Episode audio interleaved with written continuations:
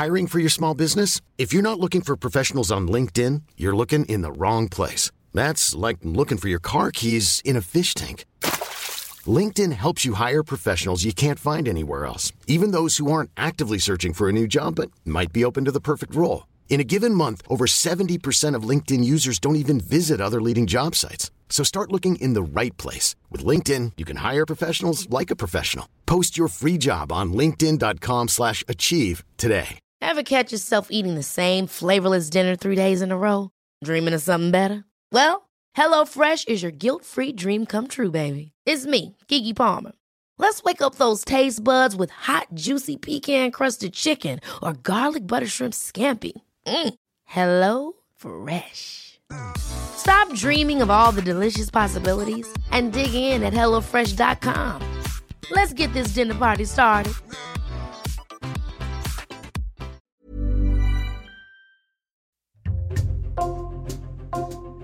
Bonjour, c'est Jules Lavie pour Code Source, le podcast d'actualité du Parisien. Le dimanche 19 juin 2022, le Rassemblement national a décroché 89 sièges de députés. Ce score inédit pour le parti fondé par Jean-Marie Le Pen en a fait le premier groupe d'opposition à la majorité présidentielle. Depuis, la présidente de ce groupe parlementaire, Marine Le Pen, fait tout pour donner du RN une image de parti respectable, responsable, prêt à gouverner le pays. Après avoir échoué au second tour des deux dernières présidentielles avec 34% des suffrages en 2017, puis 41,5% en 2022, elle ambitionne de s'imposer en 2027. Jusqu'ici, sa stratégie est-elle payante? Comment s'est comporté le groupe RN à l'Assemblée depuis 10 mois? Élément de réponse dans Code Source aujourd'hui avec deux journalistes du service politique du Parisien en charge de la droite, Alexandre Sulzer et Quentin Laurent. On a choisi de commencer ce podcast le mercredi 20 avril 2022. C'est le débat de l'entre-deux-tours de l'élection présidentielle. Alexandre Sulzer, Marine Le Pen est face au président sortant, Emmanuel Macron. Elle est comment? Elle a retenu les leçons de 2017. Cinq ans auparavant, Marine Le Pen, on le sait, avait raté son débat, elle l'avait largement reconnu, parce qu'elle avait été beaucoup trop agressive contre son rival. Cette fois, c'est une Marine Le Pen beaucoup plus posée. Il sait pertinemment que je suis une femme absolument et totalement libre et que je défends parce que je suis une patriote et que je l'ai démontré toute ma vie, la France et les Français. Qui euh, affronte un président de la République qui, lui, est euh, beaucoup plus frontal et les deux, en fait, jouent un peu à front renversé. Ils vont pas chercher plusieurs millions dans une banque russe liée au pouvoir qu'ils ne remboursent pas. C'est ça la différence. Ne dites pas, monsieur, monsieur tout Macron, le monde, non mais tout le je monde ne le peux comprendra. pas vous laisser dire. Non, je ne peux Bah, pas vous laisser dire. Vous le non, dites monsieur. Macron. Je ne peux pas vous laisser dire qu'on ne rembourse pas. Même si Marine Le Pen ne fait pas une démonstration de force sur le fond, le fait de ne pas avoir complètement raté son débat par rapport à 2017 efface ce souvenir et c'était le but recherché.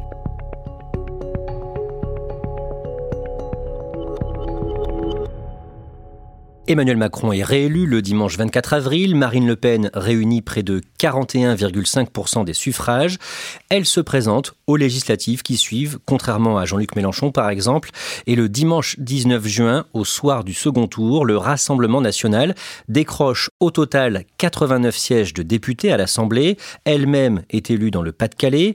Cette vague RN, c'est une surprise pour Marine Le Pen? Alors oui, complètement. En fait, Marine Le Pen s'attendait à avoir un groupe. Je rappelle que pour avoir un groupe, il faut 15 députés à l'Assemblée nationale, mais c'était plutôt une vingtaine de sièges que le parti envisageait. Et là, on se retrouve avec une situation évidemment beaucoup plus importante, auquel euh, même Marine Le Pen ne croyait pas. D'ailleurs, sur place, à Hénin-Beaumont, elle et son entourage, on le voit, reçoivent les résultats en direct sur leur smartphone et eux-mêmes n'en reviennent pas. Ils sont là, oh, mais t'as vu, euh, un tel est élu, un tel est élu, mais en fait, qui n'est pas élu? C'est vraiment un carton plein. Au terme de cette longue séquence électorale de mise en place des institutions pour le quinquennat qui vient, le peuple s'est exprimé.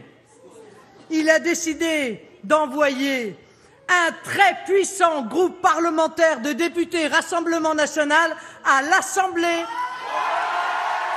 Est-ce que ce soir-là et dans les jours qui suivent, les cadres du Rassemblement national ont peur qu'il y ait des brebis galeuses, des députés pas au niveau parmi les 89 Le parti ne repère pas de brebis galeuses au sens où un profil n'irait pas du tout. Ça, c'est un travail qui a quand même été fait en amont lors des commissions nationales d'investiture. En revanche, très clairement, maintenant qu'ils sont euh, dans le groupe, toutes euh, leurs initiatives devront passer, être contrôlées par le secrétaire général du groupe. Les députés RN font leur rentrée à l'Assemblée au Palais Bourbon le 28 juin et ils ont reçu, Quentin Laurent, des consignes très précises. C'est une journée importante pour Marine Le Pen. Euh, elle rentre euh, au sein de l'Assemblée nationale à la tête d'un groupe important. Il faut à tout prix faire bonne figure. Alors il y a des consignes qui ont été données. La plus emblématique, c'est qu'il a été conseillé aux députés de porter la cravate. Pas question de donner l'impression euh, que c'est n'importe qui qui rentre à l'Assemblée. Les 89 députés du Rassemblement national doivent faire bonne figure. C'est important pour la suite. Ce jour-là, le mardi 28 juin, le premier discours à l'Assemblée est prononcé par le député le plus âgé, le doyen, c'est la tradition, et c'est un député RN qui a cet honneur, cette fois-ci un certain José González, 79 ans, et il tient des propos polémiques sur sa nostalgie de l'Algérie française. Oui, lors de son discours, euh, ce natif d'Oran rappelle le souvenir des personnes qui ont disparu pendant la, la guerre d'Algérie. J'ai laissé là-bas une partie de ma France et beaucoup d'amis. Je suis un homme qui a vu son âme à jamais meurtrie. Excusez-moi, je pense à mes amis que j'ai laissés là-bas. Mais ce qui va vraiment choquer, c'est après son intervention, lorsque devant les journalistes, la question de l'OAS et des crimes de l'OAS lui est posée, il refuse de condamner cette organisation prétextant de ne pas la connaître. Des crimes en Algérie, dans l'armée française, je ne pense pas, et encore moins un crime contre l'humanité. Franchement, je ne suis pas là pour juger si l'OAS a commis des crimes, je ne sais même pas ce que c'était l'OAS, ou presque pas ce qui renvoie une mauvaise image, puisque évidemment l'OAS est une organisation terroriste qui a tenté d'assassiner euh, le général de Gaulle, et c'est précisément de cette image que le RN veut se débarrasser. Marine Le Pen réagit en affirmant qu'il ne s'agit pas d'un dérapage. Elle évoque au contraire un discours très digne et républicain. Dans les premiers jours de cette législature, le Rassemblement national se bat pour décrocher des postes importants à l'Assemblée. Le Rassemblement national dispose donc de 89 députés. Il est le premier groupe d'opposition, la NUPES étant elle-même divisée en réalité en quatre groupes distincts. Et il y a des règles non écrites à l'Assemblée nationale qui euh, supposent que les postes à responsabilité dépendent du poids de chacun des groupes. Donc le Rassemblement national revendique des postes de questeur, des postes de vice-président. Il revendique même la présidence de la commission des finances qui, euh, normalement, est attribuée à l'opposition euh, d'une réforme de Nicolas Sarkozy. La gauche les insoumis en particulier, s'opposent à ce que le RN dispose de ces euh, attributions extrêmement honorifiques. Et finalement, après euh, débat, le RN n'aura pas de questure, n'aura pas la présidence de la commission des finances. En revanche, elle bénéficie de deux vice-présidences. Sébastien Chenu, député du Nord, et euh, Hélène Laporte, une députée du Lot-et-Garonne, deviennent vice-présidents, c'est-à-dire qu'ils vont présider des séances. C'est un poste extrêmement honorifique, évidemment une grande première pour l'extrême droite française. Quentin Laurent, au début de cette législature, le jeudi 30 juin, Marine Le Pen demande à ce que ses députés ne siègent pas tout à fait à droite dans l'hémicycle. Oui, tout à fait. Les députés euh, les plus à droite ou à l'extrême droite, donc, euh, siègent traditionnellement euh, tout à droite de, l'hémicycle. Marine Le Pen, c'est son positionnement politique. Elle a toujours revendiqué le ni droite ni gauche et encore plus, elle conteste l'étiquette d'extrême droite. Donc, elle avait demandé de pouvoir être à la gauche des députés LR, donc finalement une position assez centrale dans l'hémicycle. Mais elle ne va pas obtenir gain de cause, et ce qui fait qu'elle et ses 88 comparses vont bien devoir s'installer tout à la droite de l'hémicycle. Le 3 novembre, dans l'hémicycle, un député insoumis parle à la tribune d'un bateau avec à son bord 324 migrants coincés en Méditerranée à ce moment-là. Et cet élu insoumis est interrompu par un député RN. Oui, alors dans le brouhaha des débats hein, au sein du Palais Bourbon à ce moment-là, on va entendre euh, une phrase, quelque chose qui va ressembler à retourne en Afrique. Les personnes secourues se trouvent dans une situation d'urgence absolue. Les prévisions météo indiquent une détérioration significative du climat. Pas du tout. Cette phrase va provoquer un tollé parce que le député insoumis qui la prononce, euh, Karl Bilongo, est lui-même euh, noir. Interruption de séance, tollé complet. Je vous propose, compte tenu de l'émotion légitime qui s'est emparée de l'ensemble des membres de cette Assemblée et de l'ensemble du gouvernement, de suspendre la séance de questions au gouvernement. Finalement, on va se rendre compte que la phrase qui a été prononcée par ce député, c'est qu'il retourne en Afrique, que ce soit le bateau ou les migrants, mais c'était trop tard, ça avait déjà enflammé l'Assemblée. Alexandre Sulzer, ce député RN, Grégoire de Fournas, à ce moment-là, il est pressenti pour devenir porte-parole de la nouvelle direction du Rassemblement national et cette nomination doit être officialisée au congrès du RN prévu deux jours plus tard, le samedi 5 novembre. Ce député était un peu perçu comme un des éléments les plus prometteurs. Il devait donc euh, bénéficier de cette promotion, mais évidemment, elle n'aura pas lieu, cette promotion. Et Jordan Bardella, qui prend les rênes du parti, décide de ne pas le nommer porte-parole. Il restera simple député. Est-ce qu'il est recadré par Marine Le Pen? Marine Le Pen, sur le fond, viendra à sa rescousse. Euh, il y a quand même une forme de solidarité. L'argument était de dire qu'il visait uniquement les réfugiés, qu'en fait, il souhaitait juste que euh, les euh, clandestins soient renvoyés dans leur pays. Ce qui est, en fait, la ligne du parti, en réalité. Donc Marine Le Pen ne peut pas le désavouer sur le fond. En revanche, sur la forme, elle le recadre effectivement, même publiquement, en disant que cette façon d'interpeller le député était inappropriée.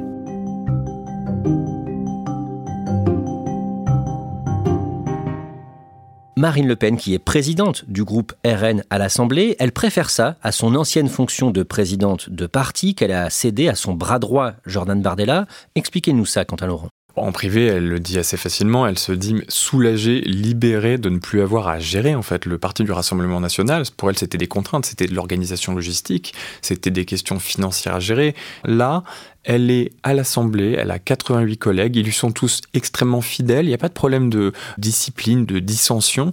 Elle dit, je fais de la politique appliquée.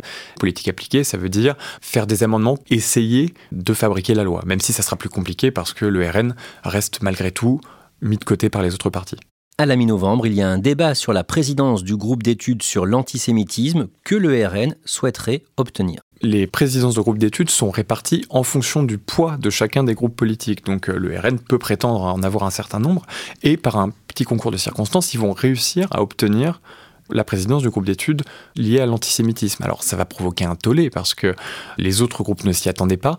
Les associations de lutte contre l'antisémitisme n'acceptent pas que ce parti, qui a été cofondé en partie par des antisémites notoires, dont le, le président Jean-Marie Le Pen a été condamné à de multiples reprises sur le sujet, puisse se refaire la cerise en fait sur leur dos. Le 24 novembre, l'inscription du droit à l'avortement dans la Constitution est votée en première lecture à l'Assemblée. Quelle est la position de Marine Le Pen? Elle n'était pas favorable à cette inscription. Elle, disait voilà, non, c'est de la politique, c'est un débat américain, ça n'a rien à faire chez nous. Finalement, Marine Le Pen va un peu revenir sur sa position en ne s'opposant pas à cette inscription dans la Constitution. Elle ne participera pas au vote, mais elle va laisser toute la liberté à ses députés de voter en faveur ou contre. Résultat du scrutin, votant 387, exprimé 369, majorité 185, pour 337, contre 32. L'Assemblée nationale a adopté la proposition de loi constitutionnelle. Fin décembre, Alexandre Sulzer, après six mois de cette législature, six mois d'une assemblée à 89 députés RN, plusieurs journaux, dont le Parisien, font un premier bilan et il est contrasté pour le Rassemblement national parce que le Rassemblement national à la fois a réussi à s'implanter dans le processus euh, législatif, dans l'institution. Il a des présidences de groupes euh, d'intérêt, des présidences de groupes d'amitié parlementaire. Il a vraiment une représentation inédite, mais en même temps, aucun de ces textes, aucune proposition de loi n'a de majorité pour être élu. Il reste un cordon sanitaire quand même très fort parmi la plupart des groupes de l'Assemblée nationale qui se refuse à voter les textes dès qu'ils viennent du Rassemblement national. Au final, le RN parvient à faire voter quelques amendements très techniques sur certains projets de loi, mais n'arrive jamais à faire voter une proposition législative. Le 12 janvier, le RN fixe l'ordre du jour à l'Assemblée dans le cadre de ce qu'on appelle la niche parlementaire, une journée par session où le groupe parlementaire décide de l'ordre du jour. Alexandre Sulzer, qu'en fait Marine Le Pen? Marine Le Pen a la volonté de faire de cette journée une journée d'examen de textes qui ne soit pas trop connotés d'extrême droite. Par exemple, euh, des textes qui seraient sur l'immigration, sur l'insécurité. Elle sait d'ailleurs que l'opinion l'identifie déjà à ça, c'est pas la peine d'en rajouter. Donc au début, elle veut même reprendre des textes proposés par d'autres groupes. Par exemple, la proposition de la France Insoumise de réintégrer le personnel non vacciné dans les hôpitaux, qui est une proposition qu'elle reprend finalement, elle renonce à, pouvoir défendre ce texte, mais elle va mettre en avant des textes qui lui semblent assez consensuels, comme par exemple euh, le droit de visite pour les parlementaires dans les EHPAD, pour vérifier si les personnes âgées qui y sont sont euh, bien soignées, par exemple, ou également défendre l'uniforme à l'école, qui est évidemment une proposition moins consensuelle, mais qui est largement partagée au-delà de son groupe, puisqu'on sait que la droite est majoritairement favorable, et surtout que Brigitte Macron elle-même, dans les colonnes du Parisien, s'est exprimée en faveur de cette mesure. On en arrive à l'examen de la réforme des retraites à l'Assemblée qui est programmée du 6 au 17 février. Quant à Laurent, quelle est la stratégie adoptée et appliquée par le groupe de Marine Le Pen? On va assez peu entendre Marine Le Pen et les siens. Euh, pour preuve, euh, ils ne vont déposer que euh, quelques centaines d'amendements sur ce projet, ce qui est très peu comparé aux milliers d'amendements déposés par la NUP. Donc c'est cette stratégie de discrétion qui va finalement laisser la place à la, la NUP, ces députés de la gauche qui vont avoir une attitude beaucoup plus offensive. Et donc Marine Le Pen va un peu se retrancher derrière ça en disant, regardez, nous, on est sages, on fait pas le bazar, on est responsable pour essayer de tirer la couverture à elle. L'autre caractéristique de sa position sur la réforme des retraites, c'est que elle va à la fois encourager les manifestations qui vont avoir lieu pour contester la réforme des retraites sans jamais y prendre part en disant notre rôle, ce n'est pas être dans la rue. D'un mot, Alexandre Sulzer, sur les retraites, quelle est la position de Marine Le Pen? Marine Le Pen défend ce qu'elle a déjà défendu lors de la présidentielle, c'est-à-dire qu'elle préconise que la retraite reste à 62 ans, sauf pour les personnes qui ont commencé tôt, avant 20 ans. Pour ces personnes-là, elle préconise un départ à la retraite à 60 ans. Le lundi 13 février, un député de la France Insoumise, Aurélien Saint-Toul, dérape face au ministre du Travail, Olivier Dussopt. Le député insoumis dénonce en résumé l'augmentation des accidents du travail mortels et il traite le ministre d'assassin. Vous avez la responsabilité de ces choix politiques. Vous êtes un imposteur et un assassin. Il s'excusera un peu plus tard face au tollé. Quant à Laurent, comment réagit Marine Le Pen? Marine Le Pen va surprendre son monde, elle se lève, elle va à la tribune et elle va prendre la défense d'Olivier Dussopt en disant Si on pouvait se rappeler juste une chose, c'est qu'en politique, on n'a pas d'ennemis, on a des adversaires. Alexandre Sulzer, finalement, pendant cette euh, séquence des retraites, le RN s'est montré très discret, on n'en a pas beaucoup parlé non, le Rassemblement national a fait le choix de ne pas être dans l'obstruction parlementaire. Là encore, c'est conforme à sa stratégie globale d'institutionnalisation, d'opposition responsable. LFI a fait le choix contraire, hein, de bordéliser, c'est leur expression, euh, l'Assemblée nationale. Et donc, c'est vraiment très largement la NUP, euh, la France insoumise, qui a pris le dessus lors des débats. Le RN a été un peu invisibilisé. Invitée de la matinale de France Inter, le 9 mars, Marine Le Pen est interrogée sur la réforme des retraites et elle promet de revenir dessus en cas de victoire à la présidentielle 2027. Même si cette réforme des retraites, ce que je, vraiment je ne souhaite pas, est votée, euh, elle sera défaite euh, lorsque je serai élu. Pourquoi est-ce que c'est pas complètement anodin d'entendre ça? C'est que en fait Marine Le Pen, elle ne fait pas que dire qu'elle sera candidate en 2027, ce qui est déjà un peu inédit, elle se projette carrément à l'Élysée. Quelques semaines plus tard, Alexandre Sulzer, au mois d'avril, plusieurs sondages montrent que Marine Le Pen semble progresser dans l'opinion. Un sondage IFOP révèle que 58% des Français, par exemple, trouvent que Marine Le Pen est proche des préoccupations des Français. C'est deux points de plus qu'une année auparavant. 57% des Français pensent même qu'elle est attachée aux valeurs démocratiques, ça c'est une augmentation de 4 points. Et encore plus impressionnant, 51% des Français pensent qu'elle est capable de réformer le pays. Ça, c'est important pour sa crédibilité. Ça, c'est une augmentation de 8 points en un an. Ils ont, euh, les députés RN n'ont pas été très présents dans le débat. Et pour autant, c'est eux qui récoltent le fruit de ce débat parlementaire. Il semblerait qu'ils soient bénéficiaires de deux choses, à la fois l'opposition sur le fond au texte, le texte est très impopulaire, comme le RN est quand même très frontalement opposé à ce texte, ils sont du bon côté de l'opinion, et sur la forme, ils n'ont pas bordélisé, ils n'ont pas zadifié l'Assemblée nationale, et ça, l'opinion lui en fait crédit, elle a su s'opposer au texte sans pour autant être dans une surenchère sur la forme. Alexandre Sulzer, est-ce qu'une victoire de Marine Le Pen à la présidentielle 2027 est devenue un scénario probable aujourd'hui? C'est un scénario qui est devenu très largement possible, en tout cas au vu des résultats, puisqu'on voit une augmentation vraiment euh, constante, régulière, analysée par tous les sondages. En revanche, il n'y a absolument rien d'inéluctable, puisqu'on est quand même 4 ans avant la présidentielle. 4 ans, c'est très long en politique, il peut se passer beaucoup de choses, et il y a encore de vrais freins structurels à une victoire pour Marine Le Pen. Elle est encore très faible dans certaines catégories de la population, chez les retraités notamment, Or, ce sont eux qui se mobilisent le plus aux élections et elle n'a pas encore démontré une capacité à rassembler, puisqu'on le voit encore aujourd'hui, elle est quand même très isolée à l'Assemblée nationale.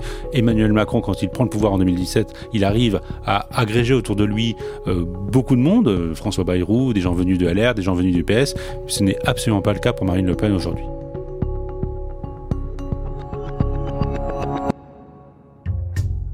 Merci à Alexandre Sulzer et Quentin Laurent. L'actualité politique est à suivre en direct sur leparisien.fr. Code Source est le podcast d'actualité du Parisien. Cet épisode a été produit par Clara Garnier-Amouroux, Thibault Lambert et Emma Jacob. Réalisation Julien Moncouquiole. Vous pouvez nous suivre sur Twitter, at Code Source, ou nous écrire directement pour nous faire des retours, code source at leparisien.fr.